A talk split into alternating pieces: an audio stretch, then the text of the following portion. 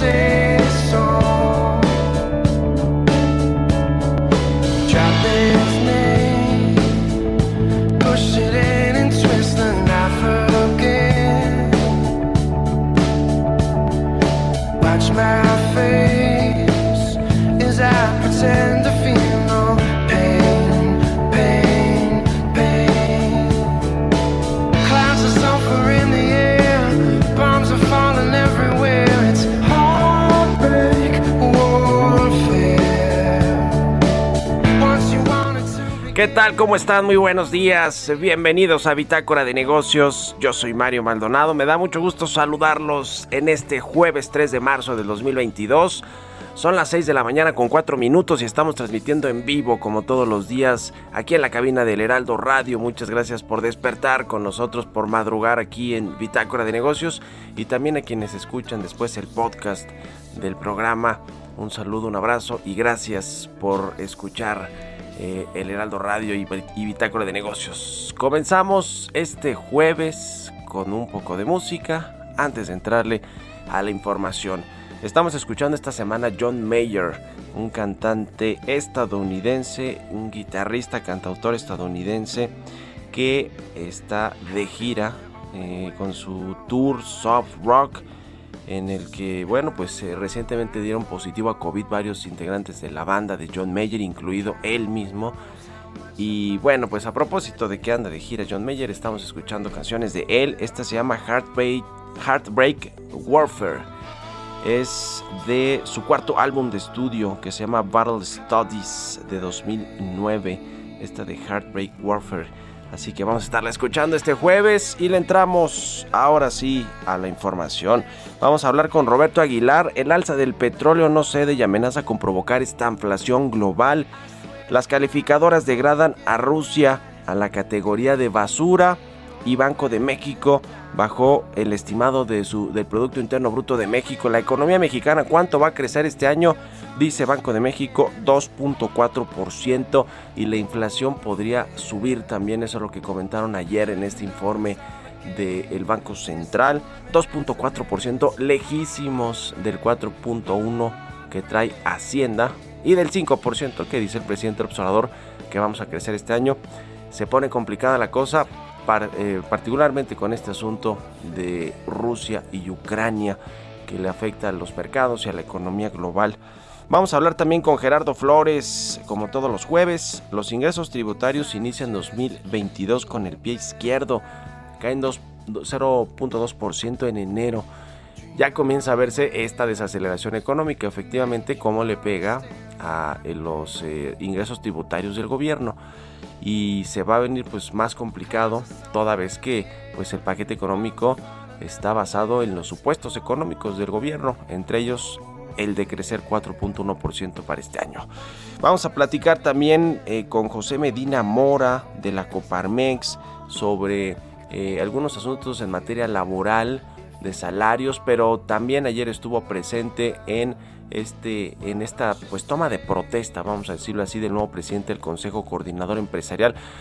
Eh, así que vamos a platicar con él. También vamos a platicar con Francisco Cervantes, el nuevo presidente del CCE los retos que tiene la iniciativa privada de cara al eh, resto del sexenio, pero sobre todo al interior de la iniciativa privada que pues parece ser que eh, hay, hay cierta visión distinta o desunión, vamos a decirlo así, aunque ellos dicen que no, pero hay visiones distintas de cómo se debe eh, pues, eh, enfrentar las decisiones políticas, las decisiones del gobierno, del gabinete, de los legisladores. Ahora está la reforma eléctrica, por ejemplo, discutiéndose en el Congreso. Así que vamos a entrarle al tema con Francisco Cervantes, con José Medina Mora. Eh, y vamos a hablar también de lo que dijo ayer Carlos Slim, precisamente en una entrevista. Muy raro este ejercicio, pero bueno, finalmente le sirve a todo mundo saber qué piensa Carlos Slim del presidente y de lo que viene en esta segunda mitad de su sexenio. Lo entrevistó Carlos Salazar Lomelí, el presidente saliente del Consejo Coordinador Empresarial. Lo entrevistó ayer a Carlos Slim y vaya que dijo cosas importantes. Yo le voy a platicar algo de eso en mi editorial.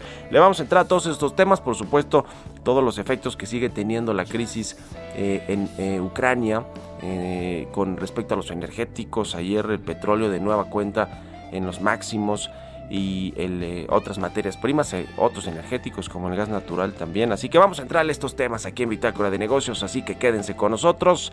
Es jueves, ya casi viernes. Vámonos con el resumen de las noticias más importantes para comenzar este día con Jesús Espinosa.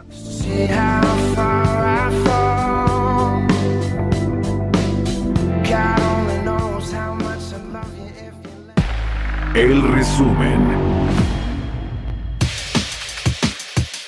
Con siete votos a favor, Francisco Cervantes Díaz fue elegido como nuevo presidente del Consejo Coordinador Empresarial. Así lo anunció en conferencia de prensa Carlos Salazar, ahora expresidente del CCE. Que las siete organizaciones con voz y voto, todas en unanimidad, votaron porque el próximo presidente del Consejo Coordinador Empresarial sea nuestro queridísimo, queridísimo amigo Francisco Cervantes. Así que Francisco Cervantes Díaz, ex líder de la Confederación de las Cámaras Industriales de los Estados Unidos Mexicanos, la CONCAMIN, se impuso a Bosco de la Vega, expresidente del Consejo Nacional Agropecuario, y reemplaza a Carlos Salazar Nomelín, quien terminó una gestión de tres años al frente del organismo empresarial. Habla el nuevo presidente del CCE, Francisco Cervantes.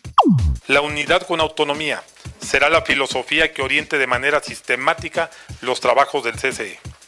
Asimismo, definiremos juntos nuestra agenda de trabajo, teniendo como base permanente dos pilares fundamentales, diálogo, cordial y firme y crecer juntos con futuro. La gobernadora del Banco de México, Victoria Rodríguez Ceja, informó que ante el alto grado de incertidumbre que hay en el panorama mundial y la debilidad de la actividad económica, el Banco Central recortó la proyección de crecimiento del país para 2022 de un rango de 3.2% a 2.4%. La Fiscalía General de la República confirmó la extradición a México desde Estados Unidos de Rafael N., dueño de la sociedad financiera FICREA, quien es acusado en nuestro país de delitos de delincuencia organizada y lavado de dinero por haber de a ahorradores mexicanos. Un juez federal concedió una suspensión definitiva que impide ejecutar las disposiciones de una resolución de la Comisión Reguladora de Energía por las que se da prioridad a las plantas de la Comisión Federal de Electricidad por encima de productores privados. Bitácora de negocios en El Heraldo Radio. El editorial.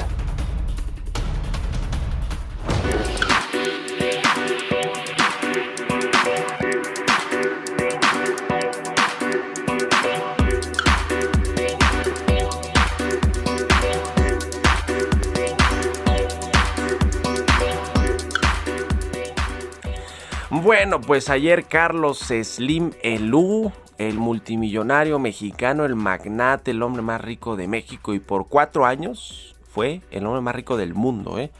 Eh, pues se habló ayer con Carlos Salazar Lomelín, le decía el presidente saliente del Consejo Coordinador Empresarial, sobre varios temas que tienen que ver obviamente con los empresarios, con el país, con la política, con los conflictos internacionales, con la productividad, con la innovación, con la tecnología, con lo que hace Estados Unidos, con el asunto de China, que es quien dice Carlos Slim, el país que estaba utilizando de mejor forma sus recursos pues para sacar a la gente de la pobreza, insertarlas en la clase media y México dice está perdiendo la oportunidad, pero bueno, entre varias cosas interesantes que dijo Carlos Slim algunas de las que más resaltaron son las que tienen que ver con el presidente López Obrador, porque, a ver, Carlos Slim, si bien es uno de los empresarios más respetados, creo yo, y populares del país, eh, las empresas de Slim y sus marcas prácticamente forman parte de la vida cotidiana de todos los mexicanos. Todos los mexicanos usamos alguna marca de Carlos Slim, toda vez que es pues un empresario muy diversificado y además de que no vive con estos lujos de otros magnates, también eso le ha acercado, le ha granjeado buenas simpatías por parte de la gente. A pesar de que para muchos pues resulte obsceno o como diría el presidente hasta inmoral que en México hayamos tenido por cuatro años consecutivos al hombre más rico del mundo cuando la mitad de la población por lo menos vive en pobreza, pobreza. O sea, sí es como un contraste bastante criticable que sucede eso en una economía como la mexicana, pero bueno, sucedió y creo que Carlos Slim con todo y todo tiene simpatía de la sociedad mexicana. Y si bien nunca ha tenido aspiraciones políticas de que él quiera ser presidente, como ha sucedido en otros países, bueno, Brasil con Jair Bolsonaro, Bolsonaro que es un ejemplo, Donald Trump con en Estados Unidos, pues la verdad es que sí ha estado muy cerca siempre de los presidentes, desde Carlos Salinas hasta Peña Nieto, hasta Andrés Manuel López Obrador. Sin embargo, con López Obrador la relación no había sido tan, eh, vamos a decirlo, tan buena. Había tenido claroscuros, altas y bajas, hasta que sucedió esta tragedia muy, muy lamentable de la línea 12 del metro. ¿Por qué? Pues porque Carlos Slim y su empresa Grupo Carso pues eran o fueron las principales responsables de la construcción de ese tramo que se desplomó y que cobró la vida de 26 personas. Bueno, ¿se acuerdan que el presidente López Obrador dijo yo voy a gestionar esta crisis toda vez que le afectaba a la imagen de él y de su hija política, Claudia Sheinbaum, la jefa de gobierno? Bueno, pues él acordó con Slim que Slim va a reparar este tema de la línea 12 y no va a tener ninguna otra sanción ni penal ni administrativa ni nada. Ese pacto digo yo, pacto de impunidad, pues ha hecho que la relación de Slim con el presidente López Obrador haya pasado de regular a excelente por lo menos, ¿no? Ya lo ha invitado a supervisar las obras del tren Maya en helicóptero, a las comidas de Palacio Nacional, lo invitó incluso a su rancho este, la chingada que tiene allá en Palenque, Chiapas.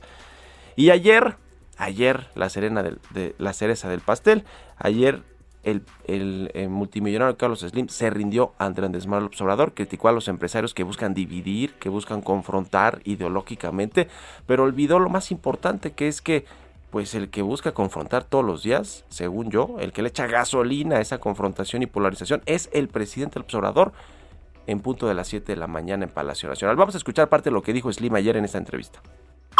La confrontación es una estupidez, la confrontación eh, a México le hace daño todo eso, al país le hace daño y a la empresa le hace daño, al gobierno le hace daño y a todos nos hace daño. Entonces me hace una tontería. Yo creo que lo que debemos hacer es este, trabajar unidos, que se invierta, que se apoye y que salgamos de esta situación de subdesarrollo que hemos tenido tantas oportunidades, ya no perder esta oportunidad, de que no haya confrontaciones entre, entre medios y empresarios contra gobierno o gobierno contra tal o una parte contra otra.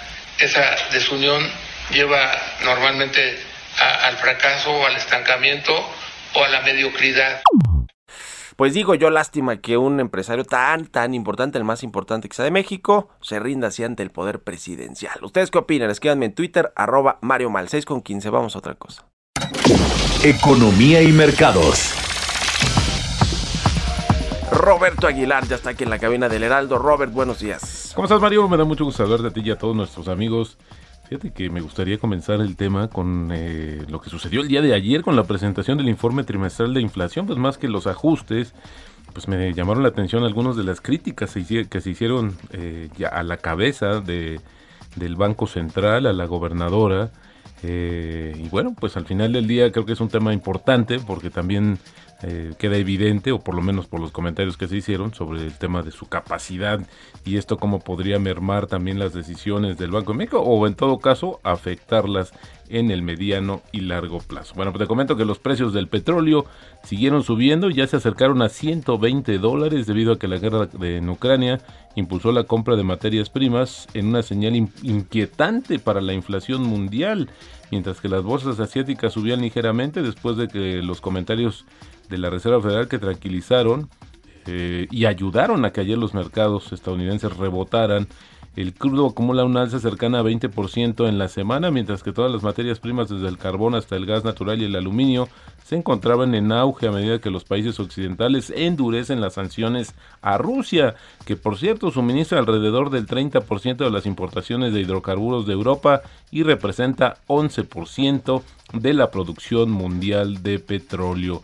También te comento que Fitch y Moody's, estas calificadoras, rebajaron justamente la calificación de Rusia en seis escalones y la situaron en la categoría de basura, es decir, pocas probabilidades de pago, alegando que las sanciones occidentales ponían en duda su capacidad de servicio de la deuda y debilitarían la economía por estimaciones eh, previas, dicen que por lo menos dos puntos porcentuales del PIB. la verdad es que como se están endureciendo, podría ser todavía más. La invasión ha desencadenado pues un aluvión de movimientos en la calificación crediticia y advertencias funestas sobre el impacto en la economía. La semana pasada ya Standard Poor's había rebajado justamente la calificación soberana de Rusia, así es que las tres calificadoras más grandes del mundo en grado de basura la calificación soberana de Rusia. Y también para no eh, siguen el, tema de las sanciones y fíjate que los dos proveedores de índices bursátiles más importantes del mundo te estoy hablando del eh, Financial Times Russell y el MSCI pues van a eliminar las acciones rusas de todos sus índices esto va, a ser a partir del 7 de marzo y en el caso de MSCI a partir del cierre del 9 de, del 9 de marzo. Y bueno pues dijo que con esto también además a Rusia la pasaron la cambiaron de categoría de mercado emergente a mercado independiente por su parte la bolsa de Londres suspendió la cotización de todos los ADRs de empresas rusas y las emisoras europeas con exposición justamente en aquel país ya acumulan pérdidas por más de 100 mil millones de dólares en su valor de capitalización desde que inició la invasión. O sea, en dos semanas han perdido este valor de capitalización, 100 mil millones de dólares. Y bueno, también Estados Unidos apuntó al sector de refinados de petróleo de Rusia con nuevas limitaciones al suministro de tecnología y también a Bielorrusia que se ya está involucrándose también de manera importante con nuevas y amplias restricciones a las exportaciones. ¿Cuál es el temor, Mario? Bueno, pues que a través de Bielorrusia pudieran solventar algunas de las limitaciones de las sanciones y por eso también ahora la están incluyendo en los castigos. Y ayer el presidente de la Reserva Federal, Jerome Powell, dijo que estaba inclinado a proponer y apoyar el aumento de la tasa en un cuarto de punto en la reunión del Banco Central de este mes, pero que estaría preparado para actuar de manera más agresiva si la inflación no baja tan rápido como se espera. En declaraciones enmarcadas por la guerra de Ucrania, Powell dijo que le dijo al Comité de Servicios Financieros de la Cámara de Representantes que el panorama económico se había vuelto muy incierto y que la Fed quería proceder cuidadosamente mientras cambia la política monetaria en una situación ya eh, pues ya complicada. En la reunión de la Federal será el 15 y 16 de marzo. Y rápidamente también te comento, Mario, que se me hace relevante también, es que las Naciones Unidas, la Organización de las Naciones Unidas, aprobaron un acuerdo histórico para crear el primer tratado mundial sobre la contaminación por plásticos, calificándolo como el consenso eh, medioambiental más importante desde el Pacto Climático de París en 2015. Bueno, esto va a estar ya listo a finales de 2024 y será, pues ahora sí que todos los países miembros deberán de cumplir con este tema del plástico. Y bueno, también otra repercusión del tema ruso, pues es el anuncio que ayer hizo justamente eh, eh, Roman Abramovich, dijo el miércoles, decidió vender el Chelsea. Eh, y por ahí lo ya le salió comprador, Ricardo Salinas Pliego, en, su cuenta de Twitter que quería comprar. Y bueno, pues este el tipo de cambio cotizando en 20.69, ayer marcó un máximo de 20.79 y ya llevamos justamente una depreciación mensual de 1.1% y en el año la depreciación del 1%. La frase del día de hoy, Mario, si no es capaz de tomar una pequeña pérdida, antes o después se enfrentará a la madre de todas las pérdidas. Esto lo dijo en su momento Ed Seikota, es un conocido operador de futuros sobre materias primas. Muchas gracias, mi querido Robert. Nos vemos a ratito en la televisión. Al contrario, Mario, muy buenos días. Roberto Aguilar, síganlo en Twitter. Roberto AH6 con 21. Vamos a otra cosa. Políticas públicas y macroeconómicas. Vamos a hablar, como todos los jueves, con Gerardo Flores. Él es economista especializado en temas de análisis de políticas públicas. Mi querido Gerardo, buen día, ¿cómo te va? Muy bien, Mario. Muy buenos días para ti y para todos los que nos escuchan. Pues salió ayer el reporte de finanzas públicas y deuda pública al mes de enero de este año y pues en tema de ingresos tributarios no estamos muy bien, ¿no? Muestra de la desaceleración económica. ¿Cómo lo viste? Sí, pues eh, es una clara señal de que pues, las finanzas públicas empiezan a resentir, eh, eh, digamos, esta anemia en el crecimiento de la economía mexicana. y en, por lo menos en la parte de los ingresos tributarios, el, digamos que los ingresos efectivos están quedando por debajo de lo que había previsto el gobierno, ¿no? particularmente, pues, yo te diría en la parte del impuesto al valor agregado, por ejemplo, o en el, en IEPS a las gasolinas y diésel, que eh, si no me equivoco ya lo habíamos comentado aquí en una colaboración anterior. Eh, en enero, por ejemplo, pues se está reportando casi 13 mil millones de pesos menos de recaudación por IEPS de gasolina y diésel que lo que se recaudó en 2021. Eh, esa es una caída real de 56.3%. Ahora habrá que ver lo que se va a reportar eh, cuando se reporte lo de febrero, porque ahí eh, con el estímulo que se estuvo dando durante el mes de febrero, pues me parece que la caída va a ser mucho mayor. Eh, entonces, este, pues lo, estamos viendo, digamos que ingresos en la parte tributaria menores a lo, a lo previsto, ¿no? creo que la excepción es el impuesto sobre la renta, donde el gobierno sí recaudó más de lo previsto, eh, y ahí pues no, no tengo duda que son eh, pagos extraordinarios que, que, se han reportado pues, al, desde el inicio del año este, y eso es lo que ha impactado que salgan buenos números ahí, ¿no? Pero el, la recaudación por el IVA pues también nos indica que, o sea, está por debajo no solo de lo que se preveía, sino de lo que se recaudó en enero del año pasado. Entonces esto pues ya nos está indicando que la economía pues no está, este, digamos, trabajando al ritmo que se esperaba, eso ya lo sabemos, eh, pues el Banco de México y todos los analistas han venido ajustando sus expectativas de crecimiento para este año y, pues, pues el panorama pinta complicado, ¿no? La, por la parte de los ingresos tributarios para el gobierno federal. Sí, sí, sí, la verdad es que sí. Y así con las eh, eh, los recortes a la perspectiva de crecimiento económico, ¿no? Seguramente vendrá también todo un ajuste ahí en el tema fiscal. Así es. Eh, también la, en el rubro de aprovechamientos, pues hay una caída importante, que es otra parte de ingresos, en este caso no tributarios. Este, o sea, el gobierno, pues yo creo que es momento de que empiece a hacer este, planes para algún ajuste, sobre todo ante la perspectiva de de que esta situación entre Rusia y Ucrania eh, genera un desequilibrio mayor en la economía internacional, ¿no? Pues sí, la verdad es que sí, todavía no sabemos bien a bien cuáles van a ser los efectos reales para las economías, para el mundo de esta crisis eh, entre crisis, eh, esta crisis armada o este conflicto armado entre Rusia y Ucrania. Así que por lo pronto ya se está reflejando en el precio de las materias primas y en los mercados financieros. Muchas gracias, mi querido Gerardo. Te mando un abrazo y muy buenos días. Igualmente, Mario, un abrazo. Gerardo Flores R en Twitter, síganlo y nos vamos a la pausa, regresamos.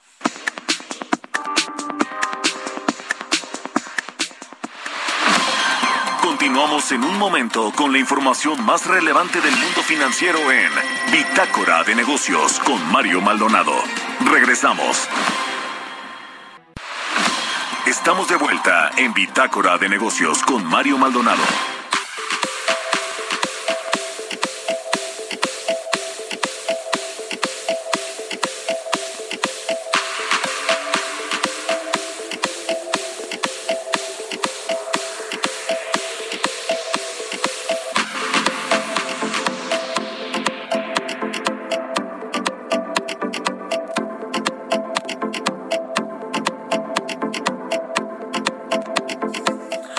Ya estamos de regreso aquí en Bitácora de Negocios, son las 6 con 30 minutos de la mañana. Le platicaba que ayer hubo votación en el Consejo Coordinador Empresarial para elegir a su nuevo presidente.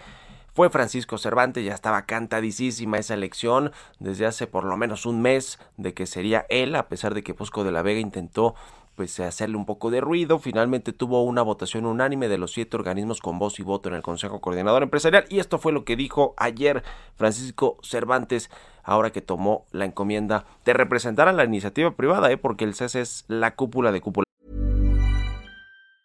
There's never been a faster or easier way to start your weight loss journey than with plush care. PlushCare accepts most insurance plans and gives you online access to board-certified physicians who can prescribe FDA-approved weight loss medications like Wigovi and Zepbound for those who qualify. Take charge of your health and speak with a board-certified physician about a weight loss plan that's right for you. Get started today at plushcare.com slash weight loss. That's plushcare.com slash weight loss. plushcare.com slash weight loss. Las vamos a escuchar a Francisco Cervantes. Uno de los puntos más importantes de tu agenda, Carlos, va a ser uno de los puntos más importantes de hoy para adelante, que es la infraestructura. Asumo este reto con entusiasmo, con mucha responsabilidad y con el compromiso de que lo haré siempre con una total disposición al diálogo. El trabajo en unidad que propongo habrá de iniciar con tareas distribuidas entre los 14 organismos para coordinar también agendas de trabajo en 14 regiones distintas del país. La unidad con autonomía será la filosofía que oriente de manera sistemática los trabajos del CCE. Definiremos juntos nuestra agenda de trabajo teniendo como base permanente dos pilares fundamentales, diálogo cordial y firme y crecer juntos con futuro. Siempre estaremos del lado de México, a favor de México y siempre con México y de la competitividad. Y le decía, estuvieron ahí los presidentes de los eh, consejos, cámaras y asociaciones que están incluidos en el Consejo Coordinador Empresarial, entre ellos uno de los siete que tiene voz y voto, que es el Consejo Nacional Agropecuario. Y estuvo su presidente Juan Cortina y esto comentó respecto de la toma de protesta de Francisco Cervantes. El tema de que estamos saliendo de un proceso de elección de un nuevo presidente del Consejo Coordinador Empresarial, pero estamos saliendo de un proceso muy unidos.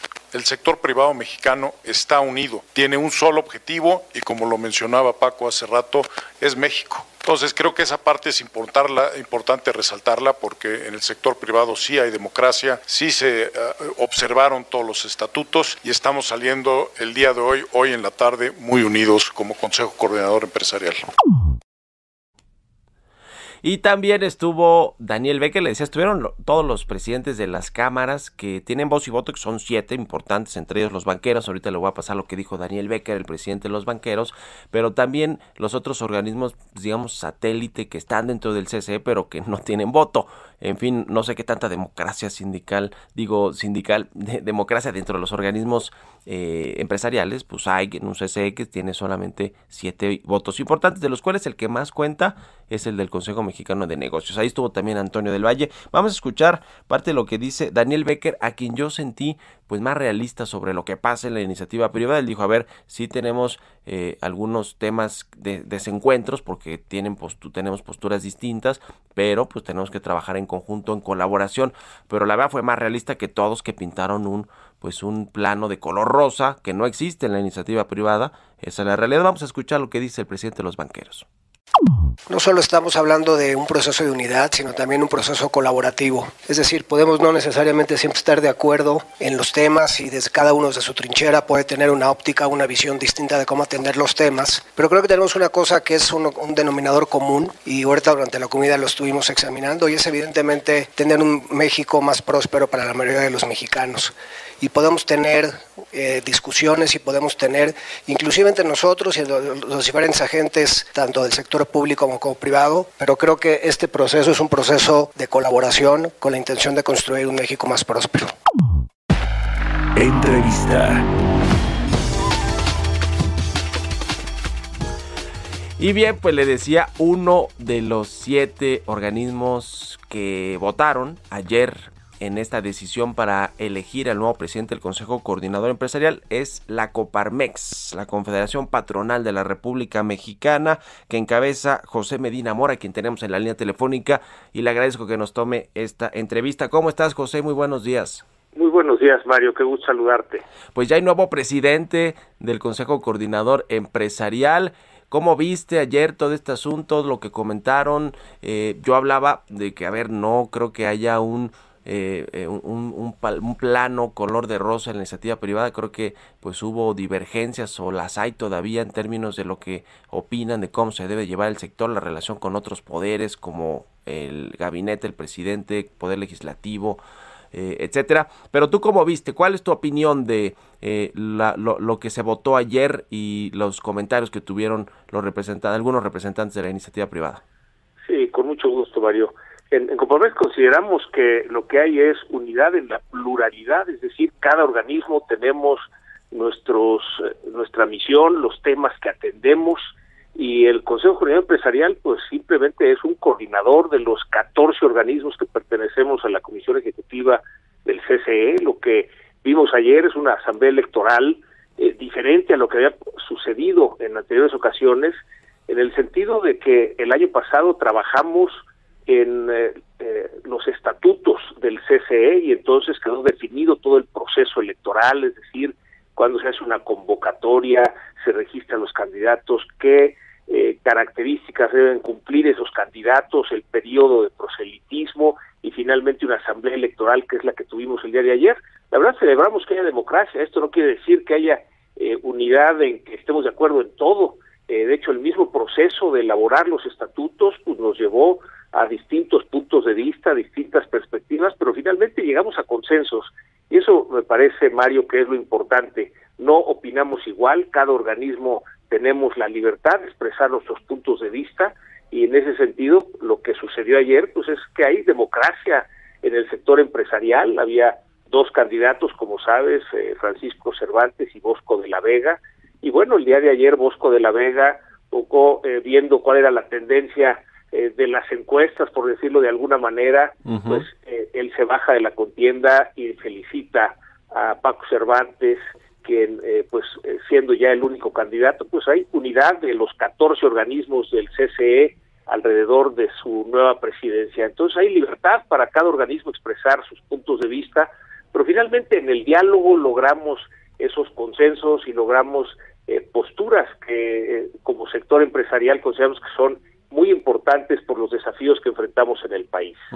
¿Qué te pareció lo que dijo ayer Carlos Slim en entrevista con, con su tocayo Carlos Salazar Lomelín, el presidente saliente del CC, donde habla de que pues es una tontería, es una estupidez confrontarse con el presidente que no es de su agrado porque ideológicamente pues no, no les parece, digamos que yo sentí, y hoy así lo publico en mi columna de la Universal, que le echa la culpa a los empresarios cuando creo yo que quien eh, le echa gasolina a esa polarización pues es el presidente todas las mañanas en punto de las 7 en Palacio Nacional. ¿Tú qué opinas?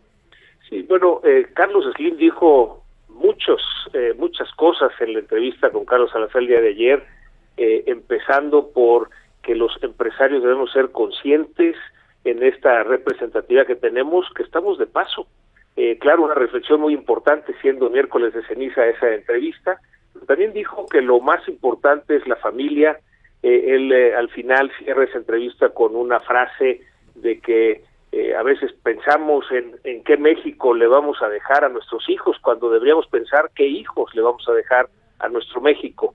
Y, en y en particular en el diálogo con el gobierno, Carlos Slim se manifiesta a favor del diálogo, no, no las confrontaciones, eh, y en ese sentido estamos de acuerdo. Tú sabes, Mario, que eh, desde que asumí la presidencia nacional de Coparmex el año pasado, lo que hemos propuesto es diálogo. Este diálogo nos llevó, por ejemplo, a un consenso en la ley en materia de subcontratación, eh, nos llevó también un consenso en el plan de reactivación económica, en los aumentos a los salarios mínimos. En, en ese sentido coincidimos con Carlos Slim de que más que confrontación lo que requerimos es diálogo. Esto no quiere decir que no manifestemos aquello que nos parece que está mal, sin embargo, algo que hemos decidido hacer desde Coparmex es cuando señalamos algo que nos parece que no va en la dirección correcta, lo hagamos siempre con propuestas.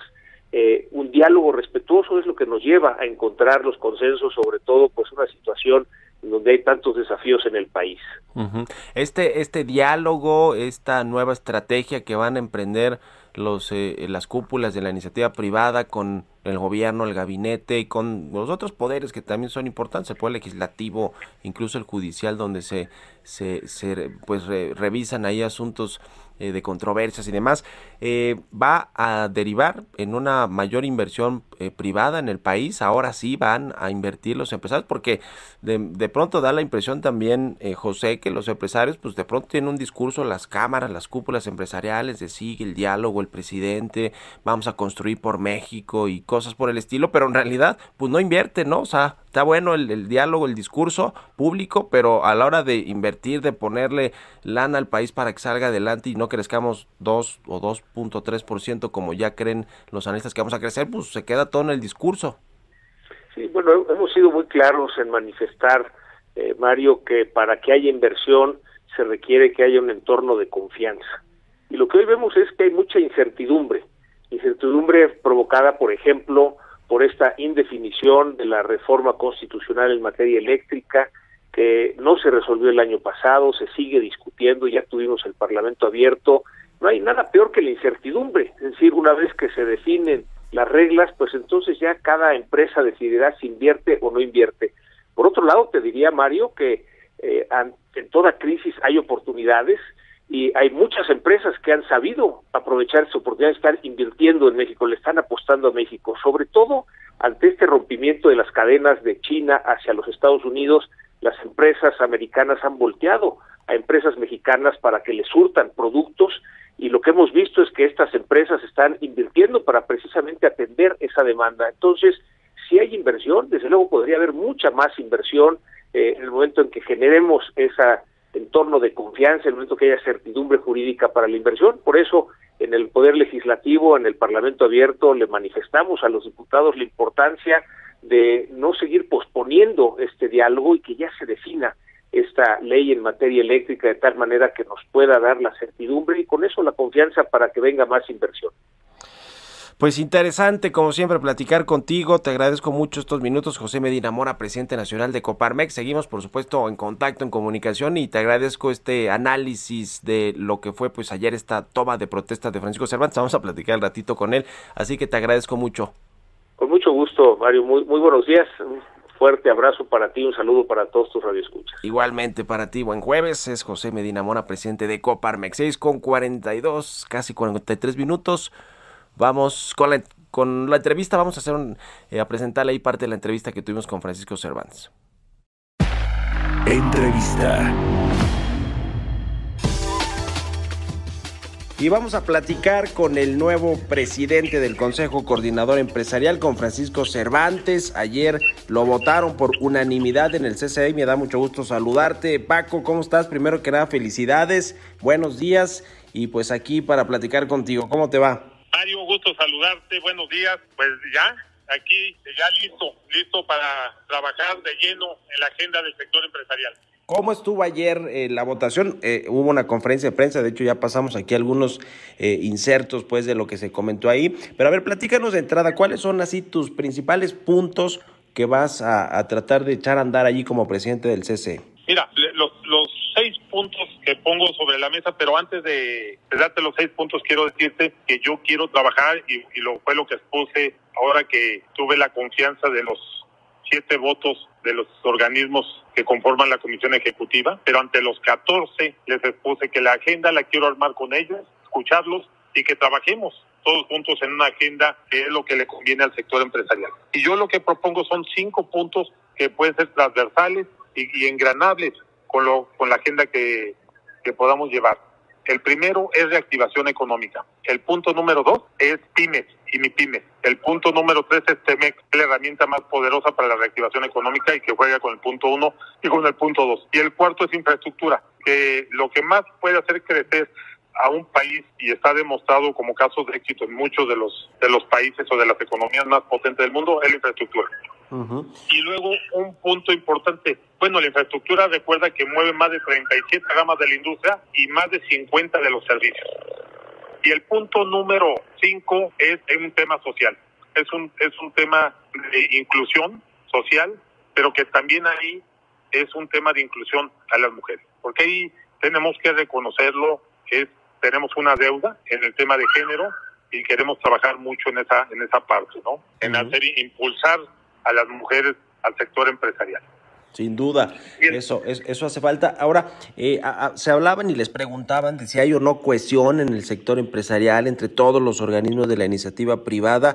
Eh, ¿Qué es lo primero que vas a hacer con, con, toda, con todos los, los empresarios, no solo los líderes de las cámaras y asociaciones, sino hacia abajo, todos los empresarios que conforman estas, estas eh, cámaras? ¿Qué, ¿Cómo se debe de hilar fino, Paco, para lograr esta cohesión e integración de todo el sector?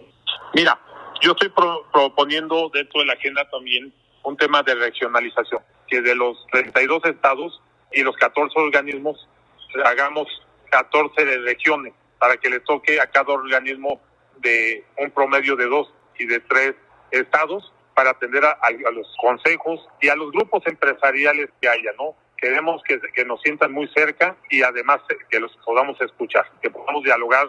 O sea, el diálogo, eh, que es el punto 6, que es un diálogo permanente con el gobierno y trabajar de la mano, también es hacia los estados con nuestros sectores, que podamos, podamos trabajar muy, muy cerca con todo el sector empresarial de los estados para que podamos también las propuestas regionales, estatales, escucharlas.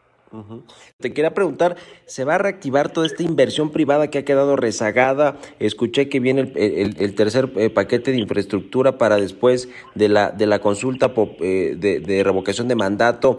Eh, escuché a Carlos Salazar decir eso. ¿Qué, viene en términos de inversión? Te interrumpí un poco, si quieres termina la idea, Paco, y, y, y coméntame un poco qué viene en temas de inversión, porque parece ser que la, que la inversión privada pues no ha fluido en, en estos años.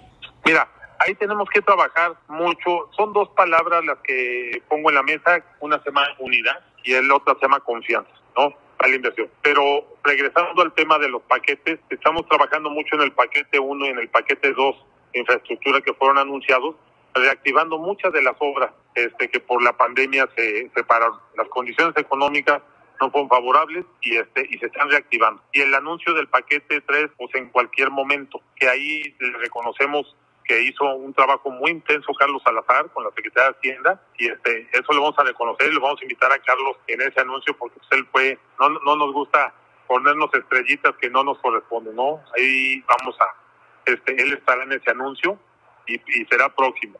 Estamos eh, afinando detalles con Hacienda, lo, ha- lo ha hecho Carlos Salazar, yo voy a retomar esa agenda también y, y en los próximos días veremos para que se anuncie este paquete, ya está muy bien estructurado con obras que además van con capital privado. Los fondos de inversión, hay mucho interés en México en participar en infraestructura y por eso estamos en el punto 4, lo estamos reforzando mucho. Y más adelante, si me permite, me gustaría el tema ese punto 4 de infraestructura que podamos irlo comentando porque pues va a ir trabajando muy rápido. En el Estado de México vienen obras muy grandes, muy importantes que se van a, se van a anunciar y a poner la primera piedra ya en estos días, ¿sí? Eh, ¿Cómo va a ser tu relación, Francisco Cervantes, nuevo presidente del Consejo Coordinador Empresarial, con el presidente Andrés Manuel López Obrador? Se ha hablado mucho, o eh, el, el propio Carlos Slim ayer hablaba de este asunto de la confrontación, de que se debe de buscar la unidad en pro del país, de, de la inversión y de la recuperación económica. ¿Cómo va a ser tu relación con Andrés Manuel López Obrador y con su gabinete, los secretarios de Estado y también pues con los otros actores importantes, el Congreso, los legisladores, eh, etcétera, Paco? Ya tuve llamadas muy importantes este, con, muchos secretarios, con el presidente. La verdad es que hay, un, hay una buena relación, hay una muy buena relación con el licenciado López Obrador este, y con su gobierno. ¿eh? Y también con los, con los diferentes poderes, también tuvimos este, ya varias llamadas también con los presidentes de comisiones, con diputados muy representantes y, de- y senadores de la República.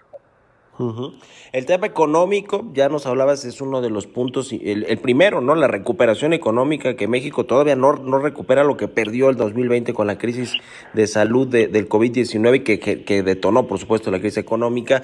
¿Qué hacer? Porque ahora tenemos, pues no solo eh, los problemas con las cadenas de suministro, que a raíz de esta crisis del COVID-19, sino ahora te- tenemos el precio de los energéticos, las materias primas, la crisis geopolítica entre Rusia y Ucrania, eh, eh, etcétera, que pues nos están retrasando el crecimiento y ayer mismo el Banco de México recortó eh, esta pro- pro- eh, pro- proyección de crecimiento. ¿Qué va a pasar con eso? ¿Cómo va a ser posible que los empresarios en este contexto pues decidan meterle dinero al, al crecimiento económico de sus empresas? Mira, esto se vuelve una oportunidad para México por la sustitución de, de ramas de industria, ¿no? Este, y la pandemia nos enseñó a eso, la dependencia que tuvimos, que seguimos sufriendo mucho ahorita en mucho de la proveeduría de Asia, que nos pararon líneas de producción este, en México. Entonces ya se está trabajando mucho y de ahí pasamos al punto dos, ¿no? Al encadenamiento productivo para empujar mucho a las pymes y mi pymes que la están viendo, este, se la están viendo mal y estamos ahí empujando, empujando mucho. Y por último, eh, Francisco, sí, por último, quiero preguntarte por, por la relación con el secretario de Hacienda. Normalmente los secretarios de Hacienda suelen pues hablar mucho de lo que pasa con las finanzas públicas, con los presupuestos, el paquete económico, tienen relación directa con los empresarios, con el sector productivo. No hemos visto mucho al actual secretario de Hacienda, Rogelio Ramírez de la O, haciendo ese tipo de labores, por lo menos no de forma pública. ¿Se han reunido ya con él? ¿Qué les dice? ¿Cómo va a ser su relación con la Secretaría de Hacienda, Francisco? No, fíjate que este, al contrario, hay una muy buena, muy buena relación y se están trabajando con los equipos de la Secretaría de Hacienda, pues mucho en los paquetes de infraestructura y también se están trabajando mucho en el tema de reactivación económica y ahí no me quisiera adelantar, este, yo creo que pronto va a haber un anuncio importante, pero ha, ha habido un trabajo muy intenso con esta, con la Secretaría de Hacienda. ¿eh? Pues muy bien, muchas gracias Paco por estos minutos. Francisco Cervantes, presidente del Consejo Coordinador Empresarial, nuevo presidente de el, eh, la cúpula de cúpulas de la iniciativa privada. Te agradezco mucho estos minutos y obviamente estaremos en contacto si nos permites, Francisco. Claro que sí, Mario, y, y vamos a ir platicando mucho de la activación económica y de infraestructura, si tú me lo permites, aprovechando el espacio que tienes. Muchas gracias. Es Francisco Cervantes, el nuevo presidente del Consejo Coordinador Empresarial.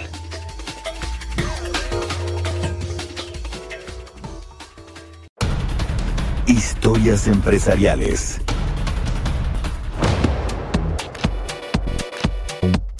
Y después de este periodo difícil para las tecnológicas por la falta de suministros de chips, o más bien porque se quedaron muchos chips para construir todos los dispositivos electrónicos y después pues dejaron sin chips a la industria automotriz y a algunas otras y ellos también sufrieron. Bueno, pues Apple, esta compañía ya tiene fecha para su primer evento de este 2022. Este gigante tecnológico va a presentar lanzamientos. Nos platica de esto Giovanna Torres.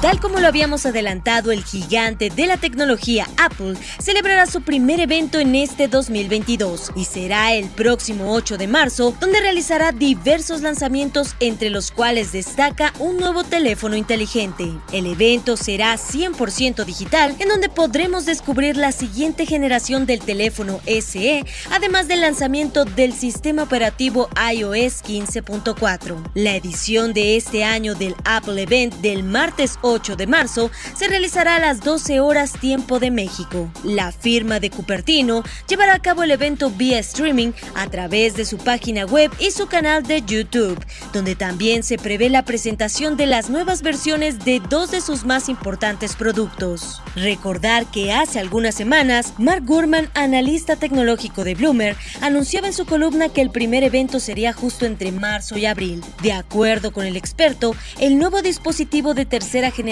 que se presentará diría adiós ya a los chips anteriores, incluso el A13 Bionic, para darle entrada al exclusivo A15, ambos creados ya por la firma californiana sin necesidad de tener un proveedor extra para los procesadores. Asimismo, ya vendría equipado para soportar la red 5G. Para Bitácora de Negocios, Giovanna Torres.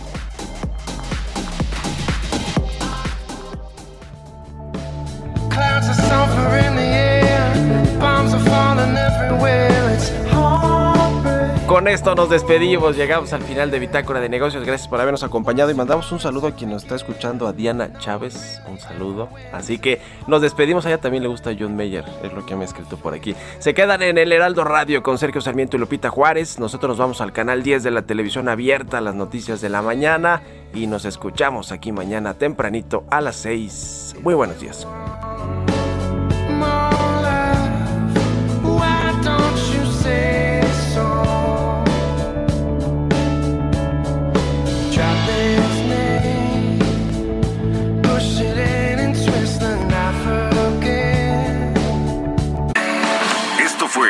Bitácora de Negocios con Mario Maldonado, donde la H suena y ahora también se escucha. Una estación de Heraldo Media Group.